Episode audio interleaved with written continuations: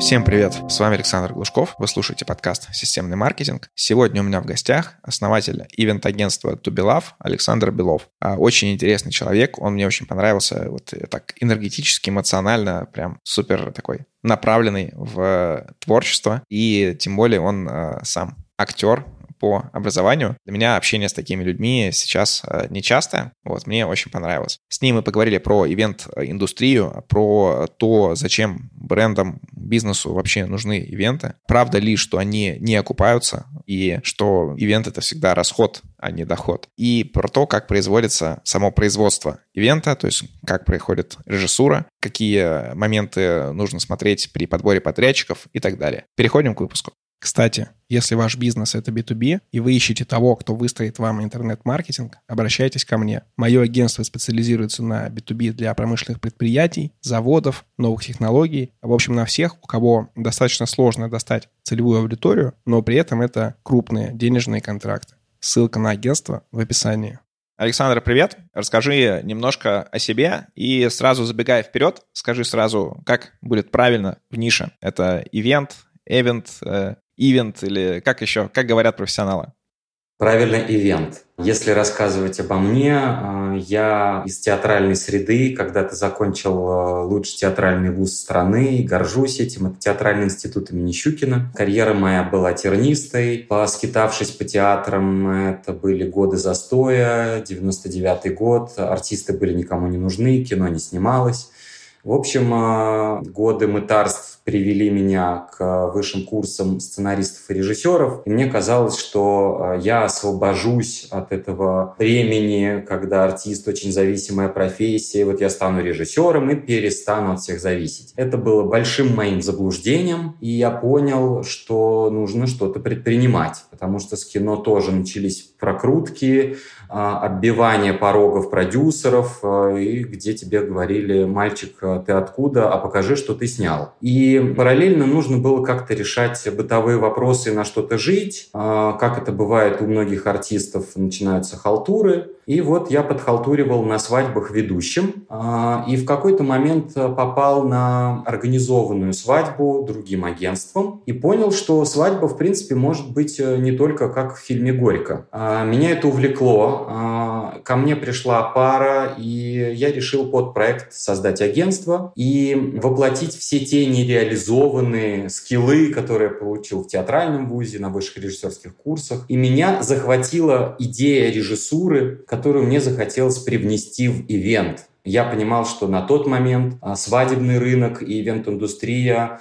не смотрели в эту сторону, и все, что касалось корпоративных мероприятий, это была какая-то одна история, все, что было связано со свадьбами, это была другая история. И я открыл свадебное агентство, и мы специализировались только на свадьбах, но вот эта главная идея того, что жених и невеста в главных ролях, и мы создаем другой мир, новую реальность, свадьба, ваша большая премьера перед началом новой жизни, которую мы с вами соберем, придумаем, обозначим смыслы и ценности, вот это меня увлекло. Каждый новый проект э, — это была новая для меня планка и веха. Хотелось развиваться, идти дальше, усложняться. И мы в 2014 году стали знамениты с проектом «Авиаторы». Это было во многом ну, такой эксперимент, который развернул в нашу сторону взгляд рынка. И я провозгласил ту самую свадебную режиссуру или свадебный театр, где все вокруг э, играет и поет, где все вокруг придумана среда, но есть главный герой, герои, которые испытывают искренние эмоции, живые чувства и ничего не играют. Дальше эти пары к нам стали возвращаться. Это, как правило, э, руководители бизнесов. Начались э, юбилеи, а следующим переходом был, начались корпоративы, то есть э, когда эти юбиляры, у которых свои бизнесы, стали обращаться э, ко мне в наше агентство за тем, чтобы организовать корпоратив э, для своей компании. Поэтому сейчас я разделяю три направления агентства. Это свадебное направление, частные мероприятия, это вечеринки, юбилеи и корпоративный сегмент. Это все, что связано с большими мероприятиями, работа с брендом, брендами. Есть еще направление To Be Love Experience, а, я выношу его тоже отдельно. Это иммерсивные спектакли, они могут касаться какого угодно формата.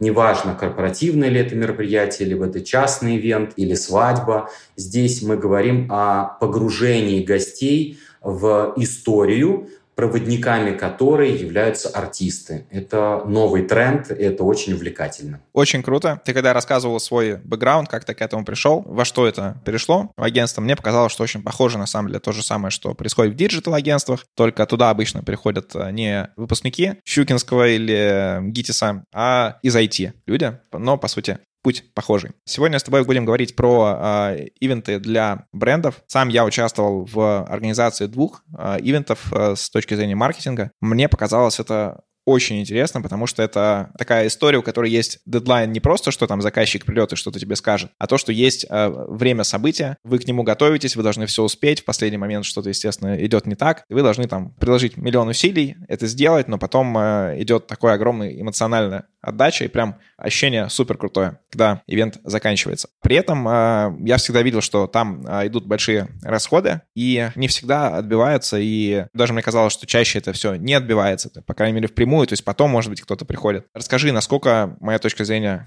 попадает, или все-таки есть возможность отбивать вложения в ивент уже там, на этапе ивента? У меня есть ощущение, что когда готовится ивент мероприятия, задачи где-то вязнут на этапе согласования по кабинетам между э, руководством, владельцами э, компании – и HR, пиар-отделом, и непосредственной коммуникации с подрядчиками, с ивент-агентством. И есть такая, наверное, проблема, которую я отследил, а, не всегда прислушиваются к ивент-агентству. Мы на самом деле способны выполнять задачи бизнеса и э, в первую очередь мне интересно узнать, а какие цели у бизнеса и у конкретного ивента. Поэтому, мне кажется, немного недооценен ивент как э, способ и привлечения клиентов, и усиления бренда. Это можно делать на высоком уровне, с высокой степенью отдачи. Главное здесь, наверное, правильно э, выстроить алгоритм создания э, этого ивент-проекта. Смотри, а какие вообще задачи для бренда может решить ивент? Какой спектр вот этих бизнес-задач? Во-первых, мы высвечиваем а, бренд, а, мы его упаковываем и вербализируем все, что находится в такой подводной философии, потому что режиссер а, и ивент обладает инструментами, которые позволяют выразить те или иные вшитые смыслы, цели, миссию, ценности. Если говорить про эффективность команды, бренда, компании, то ивент – блестящий инструмент для того, чтобы команда знакомилась друг с другом, стала эффективнее взаимодействовать. И есть инструменты интерактивов и взаимодействия сотрудников на ивенте, что позволяет в каком-то смысле а, разрушить а, преграды коммуникации, более эффективной коммуникации решений задач а, компании. Также есть возможность проявиться тому или иному сотруднику, и есть эти инструменты, по-новому посмотреть друг на друга, и те сотрудники, которые были где-то в хвосте, вдруг оказываются на первом плане. Руководство очень часто делает для себя открытия и новые кадровые перестановки. Также это хороший инструмент пиара, презентационные материалы, интересный контент для соцсетей, сайта, а, ролики. У этого тоже очень много разных форматов э, в зависимости от задач, которые стоят перед компанией и брендом. Вот, пожалуй, главные тезисы. Супер. Ну вот, насколько я вижу, там больше такой вот брендовой, естественно, активности, то есть меньше про перформанс, меньше про лидогенерацию, а больше про как раз узнаваемость бренда и работу команды и так далее. Смотри, а вот э, когда мы организовывали ивент, я там был не основное лицо, ну, одно только по маркетингу. И стала такая сложная достаточно задача по выбору подрядчиков, то есть было несколько подрядчиков, было ивент-агентство, были еще какие-то люди там, кто делал кейтеринг, кто делал э, все остальное. Скажи, на что нужно обращать внимание, когда вы делаете ивент? Потому что вот э, есть разные подходы, то есть есть подход, когда ты берешь только человека, у которого уже есть, э, или агентство, у которого уже есть опыт в организации именно такого уровня мероприятий. С другой стороны, есть большое количество небольших больших агентств, которые, если им дадут задачу создать какой-то ивент более крутой, чем они доделали до этого, они полностью выложатся, они сделают все, чтобы там он реализовался. Расскажи, вот что ты думаешь по этому поводу? Я хочу рассказать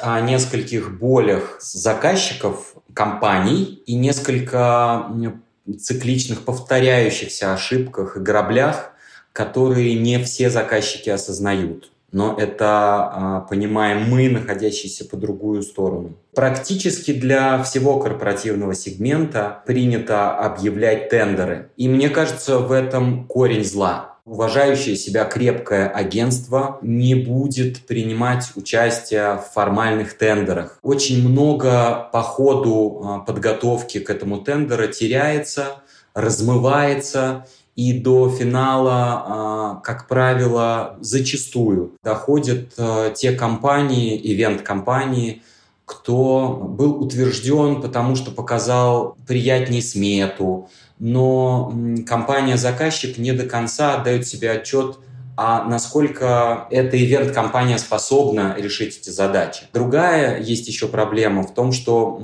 собрав вот эти тендерные предложения, заказчики, ну вот компании надергивают разных специалистов а, индустрии и дальше из этого всего пытаются построить что-то целостное, а оно трещит по швам. Поэтому моя главная рекомендация, если вы обращаетесь к профессиональному агентству с хорошей репутацией, с опытом, дайте возможность рулить всеми процессами и собрать целостную команду, потому что только мы знаем, как построить алгоритм взаимодействия подрядчиков, кого с кем лучше не совмещать. Это для построения слаженной работы, для того, чтобы это был единый организм для решения тех задач, которые перед нами стоят. И плюс, мне кажется, корпоративному сегменту не хватает бутикового подхода. Именно поэтому очень часто сливаются бюджеты. Именно поэтому есть это оскомина у руководителей и недоверие к ивенту, потому что ивент воспринимается бессмысленным корпоративом, который, ну вот как бы вроде и нельзя обойти, это вынужденная мера, и поэтому ни два, ни полтора,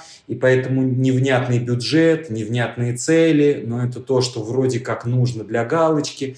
И э, здесь, на мой взгляд, лучше вообще отказаться ивента, чем сделать что-то среднее, что не приносит успеха ни компании и не возвращает вложенных инвестиций. Не особо радует сотрудников, потому что они не получают удовольствия от э, этих корпоративов э, для галочки. Супер, давай поговорим про производство ивентов. Потому что есть вот это общий подход, что вот давайте сделаем ивент, а есть э, именно режиссура, когда вы определяете, что будет э, входить, э, как будет проходить ивент, что будет делать там каждый участник в каждый момент времени. Расскажи немножко про это, вот расстрой кухню, потому что я думаю, что аудитория, скорее всего, не очень в курсе. Я считаю, что каждый должен заниматься своим делом. И есть э, профессия ивент-продюсер, человек, который собирает команду и ведет проект, коммуницирует э, с заказчиками, с теми, для кого мы делаем это мероприятие. Есть э, режиссер, кто отвечает за художественную составляющую. Задача ивент-режиссера найти максимально точные решения и выразительные средства через артистов, через э, сценографию и решения режиссерские, декораторские, через свет, э, звук, подачу блюд. И сейчас новое направление – гастрономический театр, который уже тоже вошел в ивент-индустрию когда гости получают этот опыт э, и от самого ужина, от еды. И дальше есть высокого уровня профессионалы, это фотографы, видеографы, это ведущие, кто является центром вечера или модератором, кто управляет и зрительским вниманием, через слова э, доносит э, правильные э, смыслы и управляет самим ивентом. И вот когда мы получаем этот запрос, нам важно понять, для кого мы этот проект делаем и какие цели перед нами стоят. Какой эмоциональный заряд должны получить те, кто является гостем этого мероприятия, этого события. И э, какой ну, если можно так сказать, сарафан мы должны получить после проекта? Должны ли о нас заговорить э, в СМИ? Должно ли быть это что-то эпатирующее?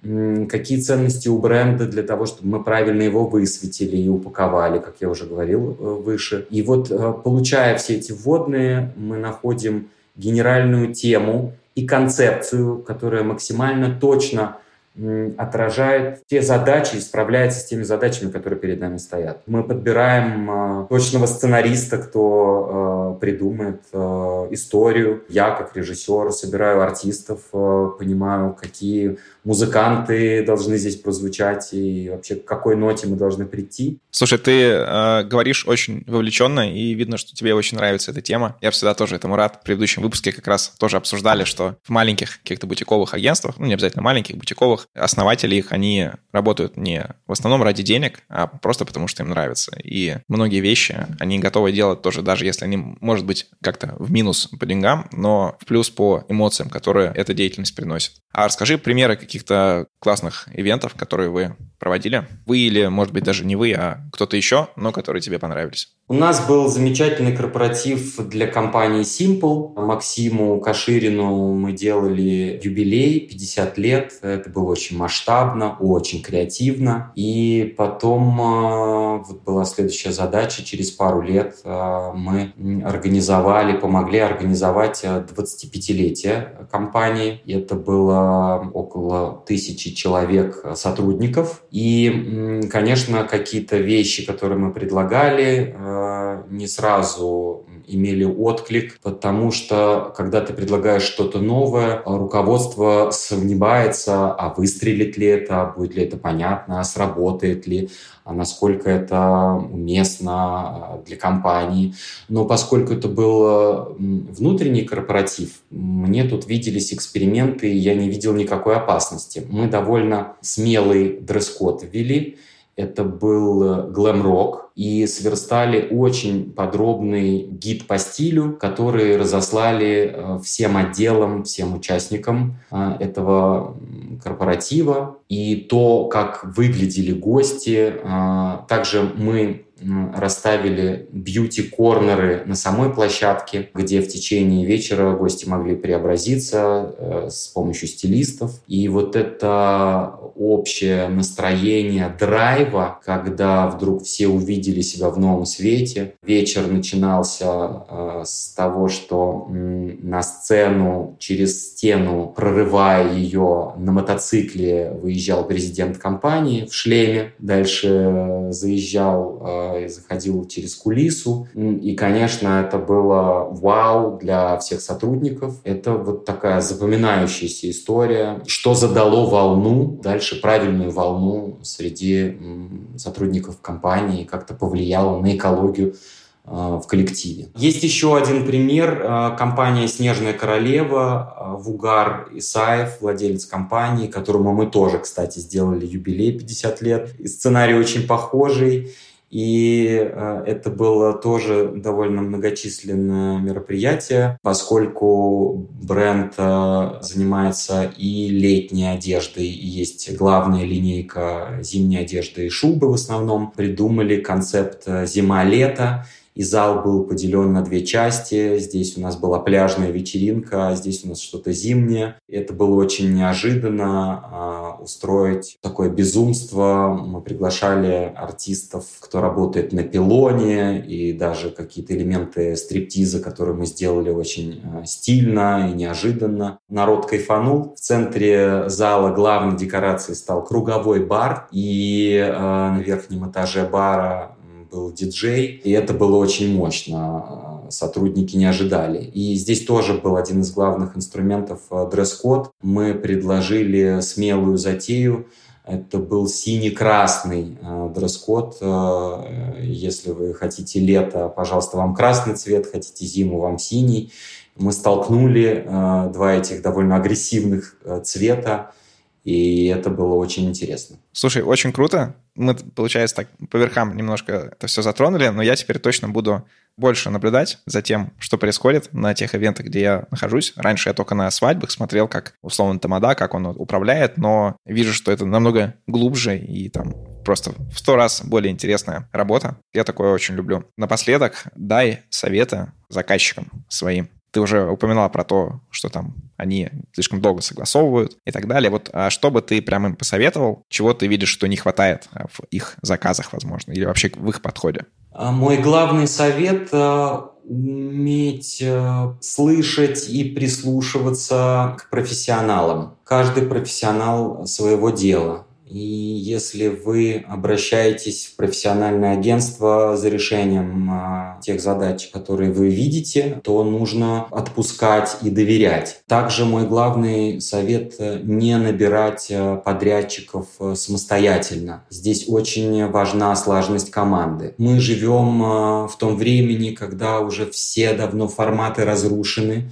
и ивент-рынок предлагает э, невероятные решения. Если говорить про наши проекты, каждый проект не похож на предыдущий, и этот диапазон бесконечен. Я за то, чтобы вы повышали насмотренность, посмотрите, что происходит на мировой арене, какие происходят ивенты а, у больших брендов, и посмотрите, что происходит а, в российском ивенте, потому что то, что мы делаем, наше агентство и наши коллеги, это очень высокий уровень и во многом с которым вы не знакомы, поэтому прежде чем давать заказ, осмотритесь, а что предлагает ивент-рынок, а какие есть новые решения, какие новые тренды форматы, а, что мы можем вам предложить. И если пойти с правильной ноги, если правильно построить коммуникацию между агентством-заказчиком и агентством-исполнителем, а, вы можете достичь очень больших а, высот,